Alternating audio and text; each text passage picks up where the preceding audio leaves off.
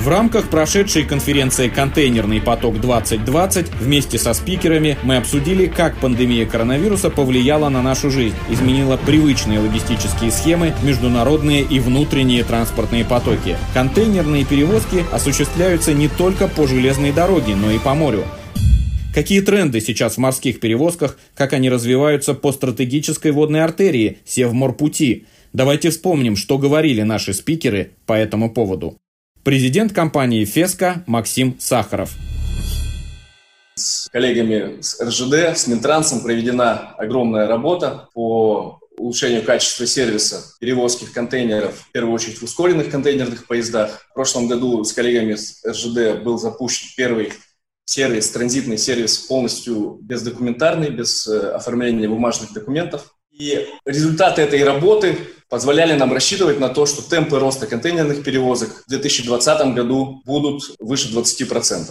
Ситуация с пандемией планы наши скорректировала. Основной негативный тренд мы наблюдали в момент закрытия Китая, в момент пандемии в Китае, когда пять недель фабрики и заводы в Китае не работали, и, соответственно, это оказало такое серьезное давление на импорт в этот период. Соответственно, нам пришлось очень оперативно здесь принимать решения, которые позволили нам логистику нашу сбалансировать, часть парка перенаправить на новые маршруты. В результате наши темпы роста составили 11%, ниже, чем целом по рынку. И если сравнивать объемы перевозок не только железнодорожные, а все контейнерные перевозки, так как мы компания морская и оператор порта на Дальнем Востоке, вот, мы в свою статистику включаем данные импортных, экспортных и транзитных объемов, которые проходят через порты всех бассейнов в России. Здесь статистика отличается, и общий темп перевозки контейнеров через территорию РФ составил 6,4% за первое полугодие. Причем импорт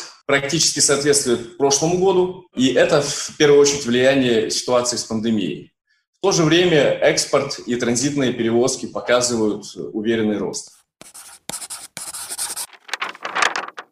Заместитель директора дирекции Северного морского пути госкорпорации «Росатом» Максим Кулинко.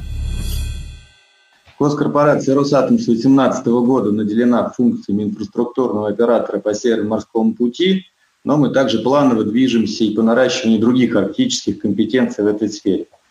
Э, контейнерные перевозки рассматриваем как исключительно перспективное направление. Вот май 2020 года характеризуется, опять же, через Суэцкий канал всего лишь 330 контейнеровозов. Честно говоря, по оценке экспертов ожидается дальнейшее снижение, во многом это связано, конечно, с развивающейся пандемической ситуацией в Китае. Ну, если кому-то интересно, то сборы за транзит, если сравнить с железной дорогой, через Суэцкий канал для одного контейнеровоза составляет от 400 до 500 тысяч долларов. Поэтому многие перевозчики, вот по нашей оценке, все-таки внимательно смотрят и на другие возможные маршруты. И плавно перехожу теперь к СМП, к Северно-Морскому пути. Здесь, конечно, все несколько скромнее. В 2019 году было перевезено всего лишь 570 теусов или 6742 тонны. К сожалению или к счастью пока что, как э, для дальнейшего развития, это всего лишь составляет 0 0,1% от всего железнодорожного контейнерного транзита в Российской Федерации. Но в целом, если говорить об объемах перевозки по СМП не контейнерного типа, то в прошлом году он составил 31 миллион тонн. Напомню, рекорд Советского Союза был в 1987 году, это 6,7 миллионов тонн.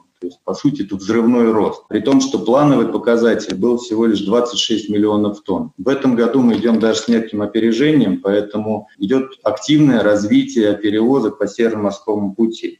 В 2019 году Атомфлот провел некий пилотный рейс. Мы нашим судном, атомным лифтеровозом «Севморпуть» перевезли 270 контейнеров говоря, получили неоценимый опыт. Кроме того, этот путь и вот такой вот рейс показал достаточно большую заинтересованность у перевозчиков и перспективность таких перевозок. Но при этом это должно быть регулярность и хорошие тарифные ставки для этой транспортной линии. Что нужно решить? Какие задачки? Нужны консолидация груза для перевозки по СМП, требуется наращивание собственного контейнерного парка, и особенно есть заинтересованность в перевозке Э, в рев-контейнерах 40-футовых.